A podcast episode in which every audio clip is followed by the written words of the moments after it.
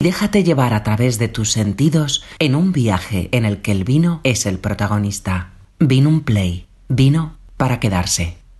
Hola, muy buenas. Soy Vivi García, enóloga de Cortijo Los Aguilares. Esta empresa fue fundada hace más de 20 años por la familia Itarte. Es una familia de origen vasco que desde siempre habían tenido un gran amor por, el, vino. El fundador en concreto, José Antonio Tarte, era un gran conocedor. Y eh, cuando se jubiló, decidió dedicarse a ello plenamente. Lo lógico, siendo ellos del norte, hubiera sido a lo mejor encontrar algo en la Rioja Alavesa, pero eh, por circunstancias venían con frecuencia a la Costa del Sol eh, cayeron rendidos ante el encanto de, Ronda y de su entorno. Así que compraron la finca a finales de los 90 y eh, después de estudios de suelo y tal decidieron empezar a plantar en el 99.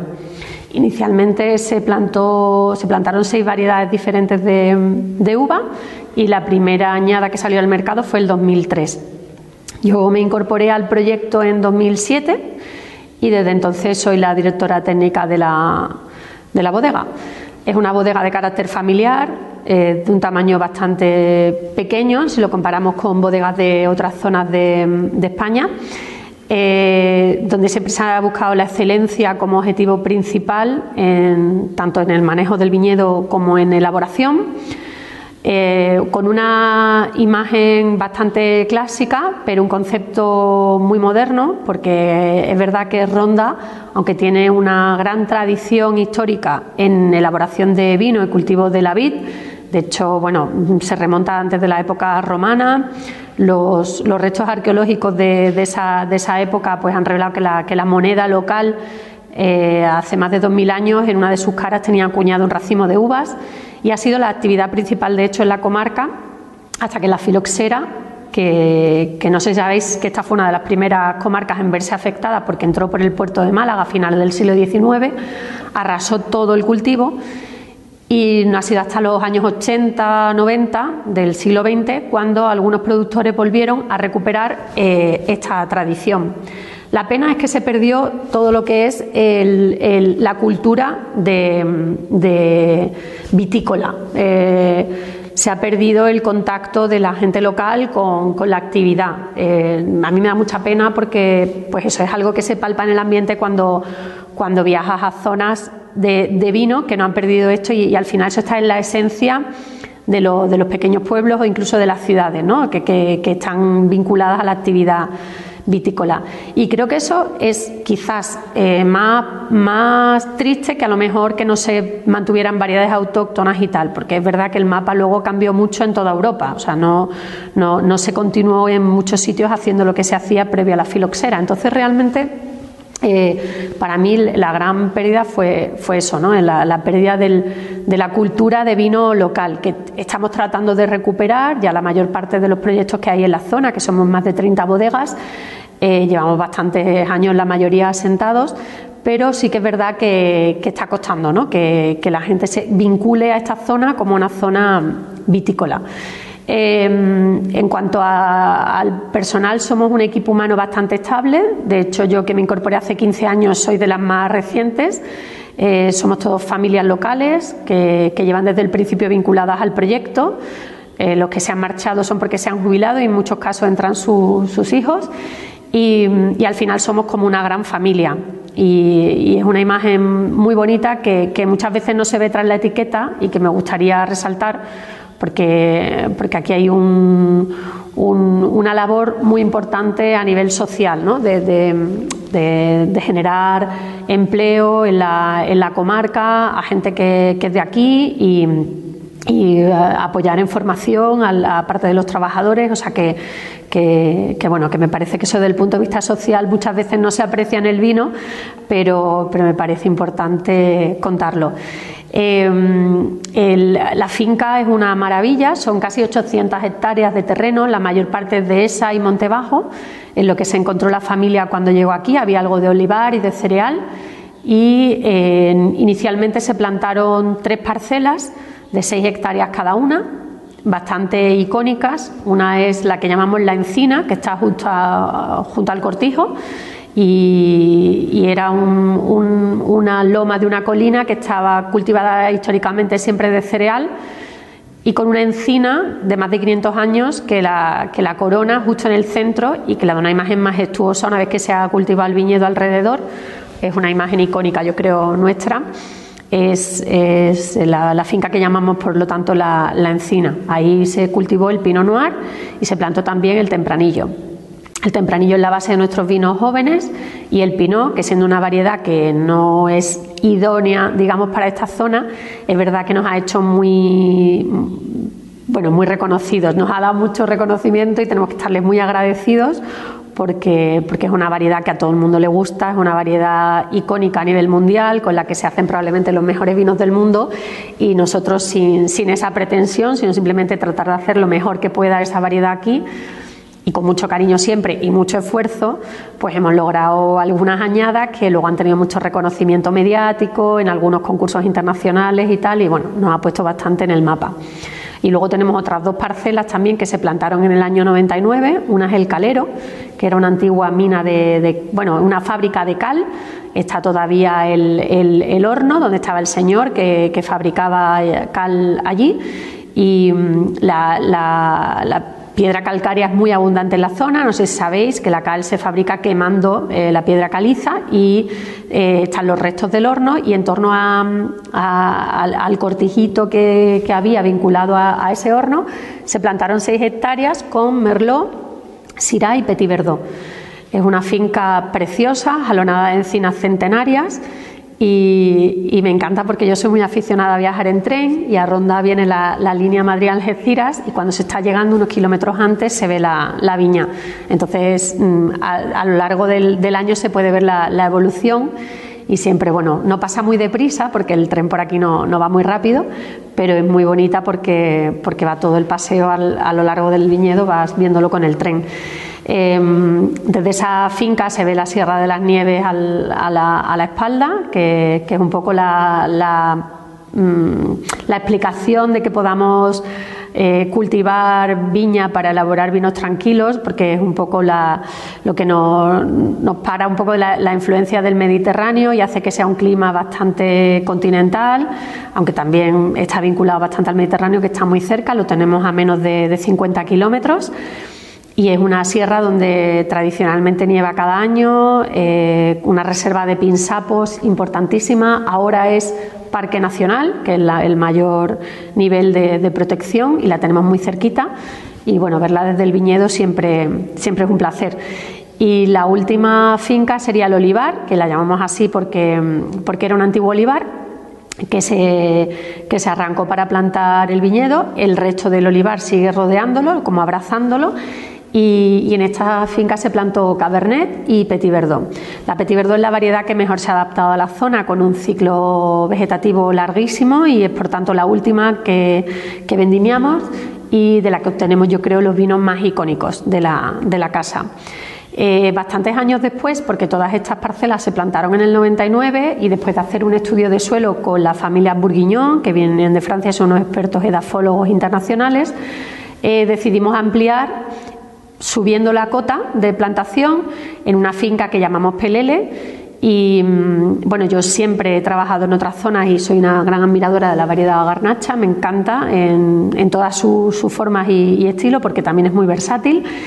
Y decidimos plantar, plantar garnacha. El viñedo está casi a mil metros de altura eh, esta sí que está bajo las faldas de la Sierra de las Nieves, en un paraje donde prácticamente no se ve la intervención humana y allí hace ocho años ya empezamos a cultivar garnacha, plantamos más petit verdot y graciano, que al igual que la petit verdot es una variedad con ciclo muy largo y que también se comporta muy bien en un clima como, como el nuestro.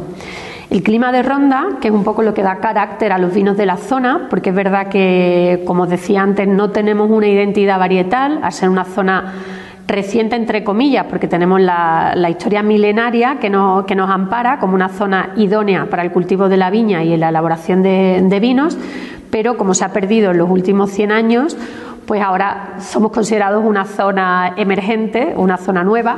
Entonces sí que es verdad que no tenemos una variedad identitaria que ayuda mucho a nivel de, marketing, a nivel comercial, sobre todo cuando uno sale al extranjero, pues explicar una zona a través de, una variedad concreta.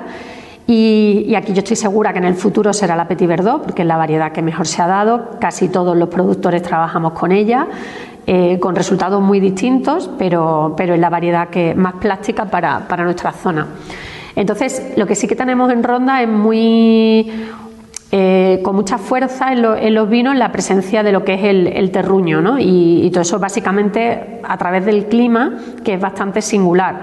Eh, al, ser la serranía de Ronda una zona de colinas, la orografía es bastante irregular y también lo es la composición de suelos. Nosotros tenemos estudios en profundidad de todas las parcelas que se hicieron hace años y es apasionante ver cómo de una zona a otra, incluso dentro de la misma parcela, cambia completamente la composición del, suelo después de miles de años de, evolución por erosión y bueno, por los distintos fenómenos que, hacen que, el suelo vaya, vaya cambiando y se vaya constituyendo.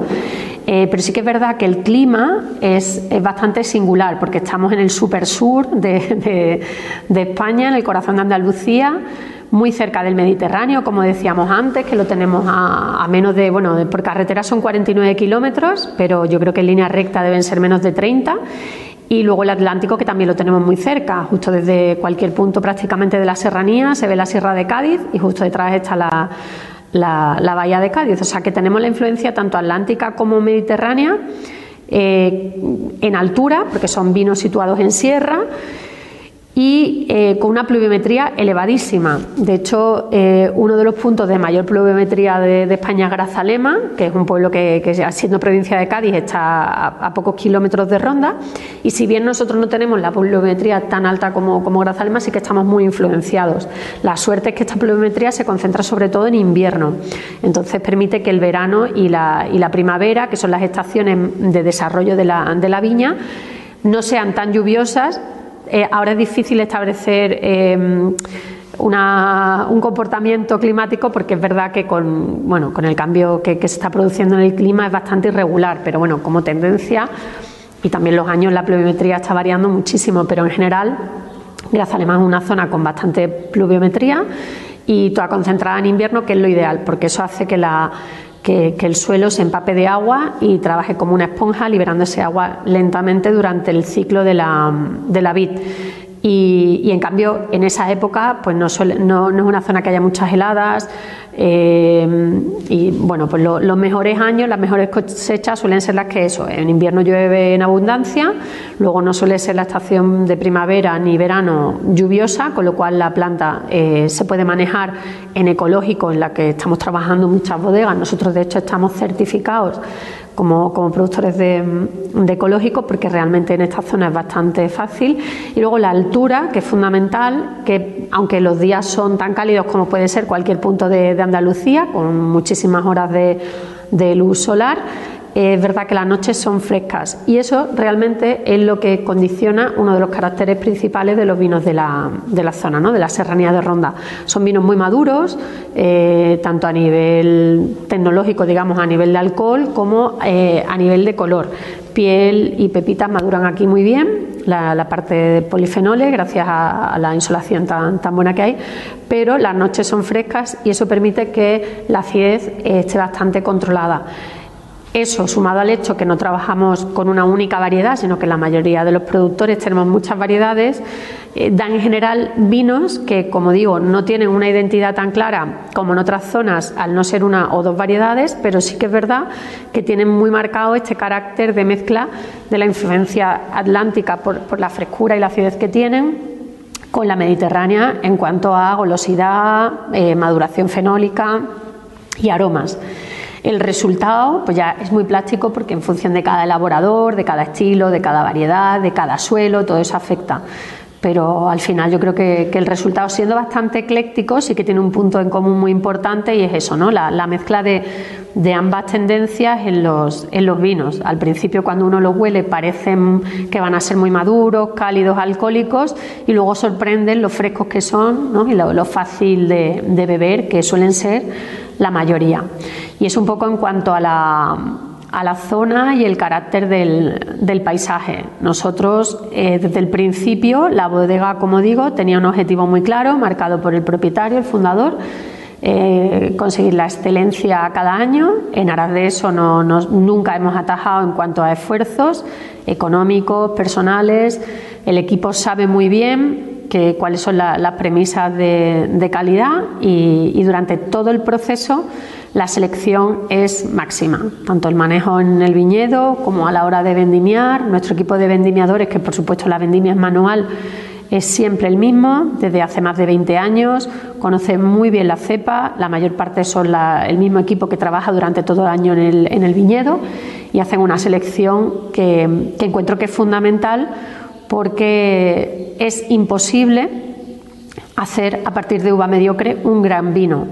De hecho, ni siquiera el, tener una uva extraordinaria te lo garantiza, pero lo que sí que es imposible es al contrario. Entonces, la única manera de lograr un vino extraordinario es partiendo de una materia prima excepcional. Entonces, ese, es realmente nuestro objetivo cada año y, bueno, mi trabajo es lograr conseguir la mejor uva posible, manejar el viñedo y cuidarlo durante todo el año, como digo, en ecológico, que estamos certificados y luego, una vez que tenemos la uva en, bodega, tratar de respetarla al máximo, con la mínima intervención posible y siempre velando por, la calidad y lograr sacar lo mejor de cada variedad cada año. En este proceso pues elaboramos bastantes marcas, un rosado y un joven, que son muy reconocidos a nivel local, eh, vinos ya con, una historia dilatada en cuanto a, marcas, bastante consolidados. Luego elaboramos el Pago el Espino, que sería nuestra marca principal en exportación y en producción, que es una mezcla en el que la mayor parte es Petit Verdot y luego tiene otras uvas. Y luego la línea top de, gama, que son los monovarietales.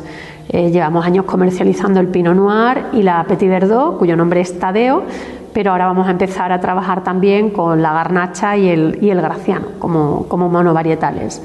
Y bueno, esto sería un poco la, idea de, marca, eh, un paseo por, el, por la, finca. Da, idea de todo este espíritu que, queremos eh, reflejar en los vinos, el cuidado del entorno, eh, el, encinar maravilloso de, encinas bitricentenarias que, que, que jalonan la montaña que nos rodea, las casi 800 hectáreas que rodean el viñedo. Estamos como las parcelas son islas dentro de este bosque mediterráneo.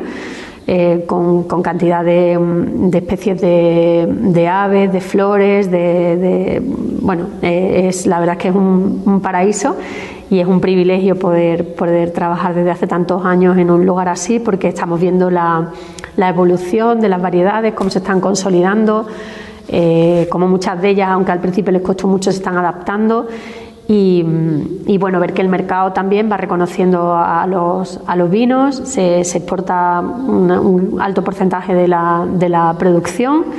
Eh, llegamos a países tan inverosímiles como Nueva Zelanda, por ejemplo, que cuando empezamos a trabajar me pareció una, una, gran anécdota ¿no? de vender vino que hacemos en ronda tan, tan lejos, en un país productor o, bueno, todo el norte de Europa, Canadá, México, eh, eh, en Asia también están presentes. Así que, que, desde una empresa tan pequeñita, familiar, donde trabajamos siempre pues eh, en un ambiente muy tranquilo y tal, que, luego tu trabajo se llegue tan lejos ¿no? es, es, es un honor. Así que, espero que si estáis viendo esto es porque tengáis un vino nuestro cerca y vayáis a, probarlo y espero que, que os guste mucho. Y ahora vamos a pasar a la cata de dos de los vinos icónicos de la casa, los monovarietales, el Pinot Noir, que es 100% uva de esta variedad, y Tadeo, que está elaborado 100% con uva Petit Verdot. Eh, como veis, la imagen es muy parecida de ambos, aunque son completamente opuestos. El yin y el yang son nada que ver un vino con el otro son uvas extremas en cuanto a maduración. La Pinot Noir es una variedad que tiene su sitio en el mundo en la Borgoña francesa. Eh, de hecho, muchos dicen que con ella se hacen los mejores vinos del mundo. A cualquier aficionado le eh, seguro que es una de sus variedades favoritas, icónica. Eh, nosotros, bueno, con la, sin la pretensión de hacer nada más que un vino rico a partir de esta variedad y sabiendo que, no es la zona donde el clima eh, mejor la, trate, porque busca siempre climas más, frescos y esta es una variedad que se siente mucho más cómoda en otro tipo de condiciones. Eh, es verdad que haciendo mucho esfuerzo, eh, sobre todo desde el punto de vista del equipo y económico, el resultado al final es un vino que, resulta muy rico y, que nos ha dado muchos reconocimientos y alegrías. Eh, también es verdad que la producción es muy limitada, solo tenemos tres hectáreas de esta variedad y durante años nos han preguntado que por qué no, eh, ya que tenía tanto éxito, se agotaba al poco tiempo de salir al mercado cada añada, que por qué no plantábamos más, más la verdad es que yo bajo mi responsabilidad no me gustaría porque, como os digo, no es una variedad que se sienta cómoda en esta zona y requiere mucho, mucho esfuerzo para, para lograr buenos resultados. Tanto es así que, por ejemplo, la, el año 2017 no, decidimos no sacarla al mercado. O sea, es una variedad que sufre bastante y sobre todo con el tema del cambio climático, que cada vez los veranos son más, más extremos, pues sufre más. Aún así, el, resultado, bueno, lo vais a, probar y valoráis vosotros mismos. Y luego la Petit Verdot, que en cambio es lo contrario, es una variedad de ciclo muy largo, es la última que vendimiamos. Em, eh, su zona así digamos más representativa es Burdeos, donde está en pequeñas proporciones, en muchas bodegas en la mezcla, porque es verdad que Burdeos, en cambio, para, esta variedad no es una zona ideal, ya que requiere de un clima con un otoño más, más suave y que le permita madurar mejor. En zonas cálidas, mm, tanto en Europa como, por ejemplo, en Argentina o en Chile, se está adaptando muy bien porque busca eso, que otoños suaves, largos, donde pueda eh, eh, madurar lentamente, que es lo que necesita para, dar toda la, expresividad que tiene la variedad en sí. Vamos a empezar con la Pinot Noir. Es la añada 2020. El 2020 pues, fue un año que nunca olvidaremos, un año lleno de dificultades, pero que a pesar de bueno, todo lo terrible que, que pasamos a nivel mundial. Eh, nuestra zona fue una primavera muy lluviosa, como hacía mucho tiempo que no, que no se daba, y eso propició que hubiera en el suelo bastante reservas de agua durante el verano, que fue cálido, pero no terriblemente caluroso, y permitió una maduración ideal de, esta variedad, que es muy temprana, es la primera que, empezamos a, a recoger, en torno a finales de agosto, principios de septiembre, y este año pudimos hacer eh, los dos pases que solemos hacer, una parcela que es bastante homogénea, que es la de la encina, y con esos dos pases separamos en, dos zonas que son bastante homogéneas. Tratamos de vendimiar una buscando más la frescura, algo más de acidez, y unos días después en este caso casi una semana después, vendimiamos la segunda parte que está mucho más madura y, con algo más de alcohol y cuando mezclamos las dos logramos un equilibrio que igual es difícil de conseguir en viñedo. El color de, esta variedad, los que la conocéis, sabéis que es muy sutil, es una variedad que no tiene gran carga eh, fenólica y eh, tampoco la buscamos ni la necesitamos. Es em, una, variedad bastante delicada, eh, sobre todo de manejo en campo, em, bastante sensible a enfermedades criptogámicas, a la sequía, al sol, que es el problema que tenemos en nuestra zona. Buscamos con el manejo del viñedo y con el canopy, que es la superficie foliar, eh, lograr cubrir como si fuera un paraguas, pero no por lluvia, sino por evitar la insolación solar, porque la piel es muy delicada y enseguida se quema. Entonces, todo lo que me enseñaron en su día en viticultura, cuando estudiaba en Madrid en agrónomos, lo he tenido que cambiar porque siempre todo va enfocado a ventilar, airear racimo, un poco la escuela bordelesa, ¿no? los problemas que trae pues tener viñedos cerca del Atlántico, una zona tan, tan al norte. Y aquí pues el problema es el opuesto, tenemos exceso de, radiación solar, además en altura, con lo cual el, efecto se ve agravado y eso puede llegar a quemar la piel de la uva y, produciendo un efecto que no es nada deseable luego de cara a elaboración. Entonces esas uvas hay que eliminarlas.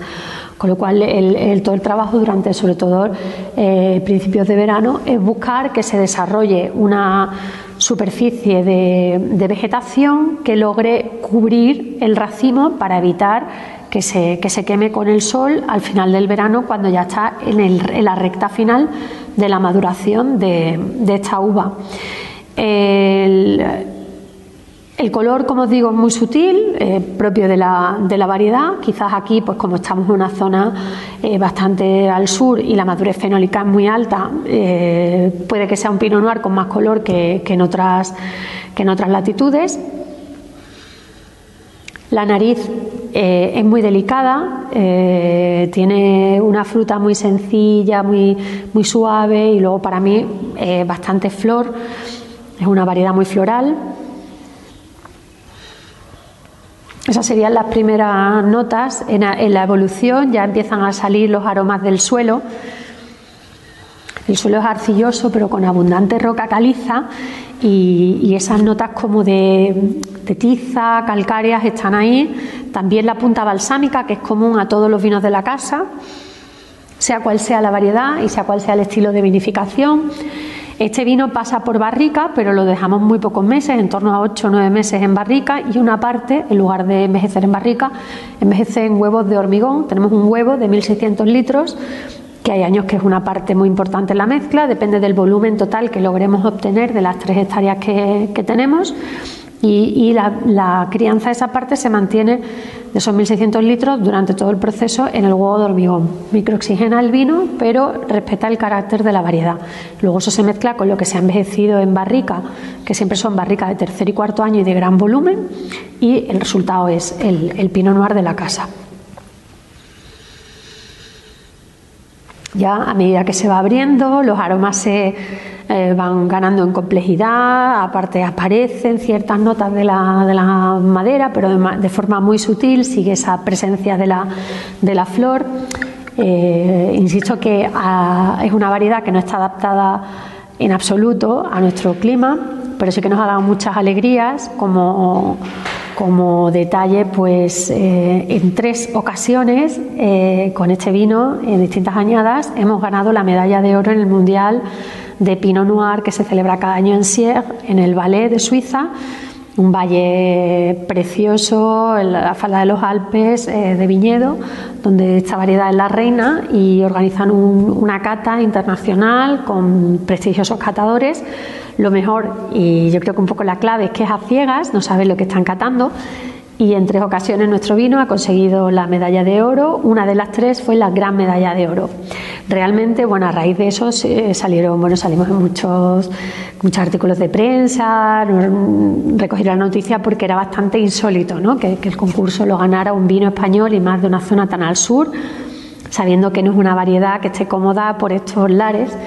Y em, bueno, lo titulaba muchas veces simplificando, ¿no? El mejor Pinot Noir del mundo. No lo es, o sea, no, tampoco es la, aspiración, pero sí que es verdad que eh, al menos es original, es un Pinot Noir diferente porque eh, claramente se identifica la variedad y luego resulta bastante difícil de eh, ubicar. Y es un poco la la, baza a favor ¿no? para sumilleres o aficionados al vino cuando lo catan a ciegas que no saben muy bien dónde posicionarlo porque España no es una zona donde esta variedad se cultive demasiado.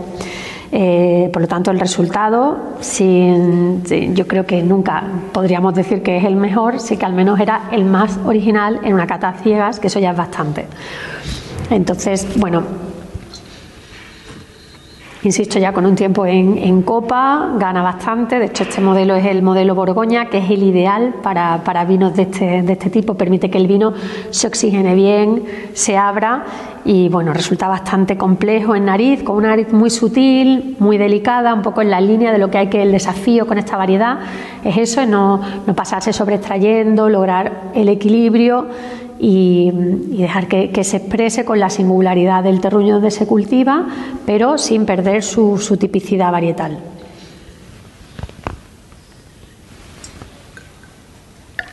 Y en boca, aunque es un poco joven todavía para disfrutarlo, la añada 20 acaba de salir al mercado, resulta muy fresco, es lo sorprendente, de la nariz uno nunca esperaría con una nariz tan madura una boca tan, tan fresca, es muy suave, una sensación aterciopelada, un tanino muy dulce, eh, una sensación muy suave. Eh, esa presencia de la fruta que hay en, que en nariz es sutil, aquí cobra bastante protagonismo y la madera eh, está bastante bien integrada, prácticamente no, yo diría que no, que no destaca y deja pues, pues eso, eh, claro que es un pino noir elaborado en una zona cálida, pero con las noches frescas, que eso permite que se mantenga la acidez. Y esta dualidad lo hace tan, tan original y tan único es fantástico si se deja eh, abrir, por ejemplo, una botella para dos, que yo creo que es el, volumen perfecto a lo largo de una cena o en una comida. Va uno viendo cómo va evolucionando cada copa, cada copa que, bebemos, vemos cómo cambia, cómo cambian los aromas, cómo aparecen de repente mucho más los aromas del suelo, esa caliza, esa sensación caliza que deja en, boca, pero ese, frescor que nunca pierde, pero los aromas van evolucionando y eso es lo bonito de, de vinos de esta categoría. Es un vino joven mm, que nosotros ya lo tenemos en el mercado porque consideramos que se puede disfrutar, pero es verdad que es un vino que aguanta muy bien la botella. Ya depende de qué busca uno en un vino cuando lo disfruta. Si uno prefiere esta opulencia, esta fruta fresca, pues es mejor beberlo joven. Y aquel que prefiera que la boca esté más untuosa todavía, que sea como más suave, más aterciopelado, eh, ganando en, a lo mejor, perdiendo la frescura de, los aromas de fruta, pero ganando en, aromas evolutivos que también pueden ser muy interesantes, es mejor guardarlo. Nosotros somos muy jóvenes como, bodega, empezamos, la viña, esta viña se plantó en el año 99, la primera añada en la 2003 y hemos hecho varias catas verticales y es verdad que, incluso nosotros mismos nos hemos sorprendido del resultado extraordinario de lo bien que envejece y lo interesante que, es el vino con bastantes años en botella. Añadas como la 2008, por ejemplo, que fue la primera en ganar la medalla, o la 2010 han envejecido de forma extraordinaria y 13 fue una añada muy buena, 15 y 16 también, la 18 que considero yo que ha sido la mejor que hemos elaborado nunca en bodega, entonces yo creo que, es un vino que, merece la pena disfrutar ahora, pero si tenéis oportunidad también guardar unas botellas para ver cómo, evoluciona, que es un poco lo interesante de, este, de este mundo, ¿no? ver cómo van cambiando un producto que a uno le guste, ¿no? ver cómo van cambiando con el, con el paso del tiempo. Espero que os haya sorprendido y os guste y vamos a pasar a su hermano. Para mí el Tadeo es un, es un vino eh, mucho más serio, mucho más potente. Es el carácter en sí que da la, variedad, la Petit Verdot, que es una variedad eh, bastante rústica, digamos. Es, eh, ya solo si, si os estáis sirviendo los dos a la vez, ya veis cómo cambia el color y el aspecto de una a otra y, la Petit Verdot tiene bastante más cuerpo, bastante más estructura, bastante más carga de color. En este caso sería la añada 19, que también es la que acaba de salir al mercado. Este vino tiene una crianza de 15 meses de barrica, con lo cual luego lo dejamos bastante más tiempo en botella antes de sacarlo al mercado para que acabe de redondearse. Es un monovarietal de Petit Verdot, que es esta sí que sería la uva que mejor se adapta a nuestra zona en este momento. La tenemos casi todos los productores de la comarca y realmente está dando unos resultados extraordinarios. Ya de entrada ya veis que cambia completamente, eh, solo por, imagen. Yo tengo dos copas distintas, mm, pero bueno, si estáis utilizando el mismo tipo de copa ya veis que no tiene en apariencia nada, nada que ver. La Petit Verdot, como digo, es una uva muy rústica, muy mineral, balsámica, con una nota muy potente de, punta de lápiz, de grafito, de, roca mojada, eh, pues eso, de monte bajo, que para mí es algo que está común en todos los vinos, pero, pero en, en los vinos en los que lleva Petit Verdot es muy, muy acusado. En nariz pues tenemos todo, todo esto, ¿no? O sea, está el, balsámico del Monte Bajo de un día como hoy, que, está lluvioso, cuando deja de llover y uno pasea por la viña, este olor que te abraza de, tomillo, de romero, pues mm, todo eso está, está aquí, ese, ese balsámico. Tiene fruta, pero la fruta es muy sutil, es una fruta oscura, es una fruta digamos, fruta del bosque, una fruta negra, no, no, no es la fruta fresca, opulenta del, del pinot. Y es un vino que anuncia algo muy serio, muy quizás em, oscuro, pero en el, en el buen sentido de la palabra. Y es en la boca, donde yo creo que este, este vino son para mí fuegos artificiales de, sabores, de sensaciones. La frescura del Petit Verdot es descomunal, tiene una acidez magnífica a pesar de que muchas veces la, vendimiamos en el límite del invierno para lograr que la maduración sea la, adecuada, pero no suele coger mucho grado alcohólico y mantiene unos niveles muy altos de acidez. Sola se comporta fenomenal. Eh, aunque el grado sea alto, el grado alcohólico, la acidez logra equilibrarlo y no resulta en absoluto eh, pesado. Es un vino fresco, de un paso muy agradable eh, tiene una, persistencia enorme en boca, es muy complejo. En el Tadeo sí que trabajamos con un porcentaje elevado de barrica nueva, el vino hace maloláctica en barrica de primer uso y luego la crianza son 15 meses y eso le da una capacidad de guarda descomunal. Eh, esa presencia de la madera está, pero para mí está muy bien integrada. No, tratamos de que no predomine sobre el carácter de la, de la uva.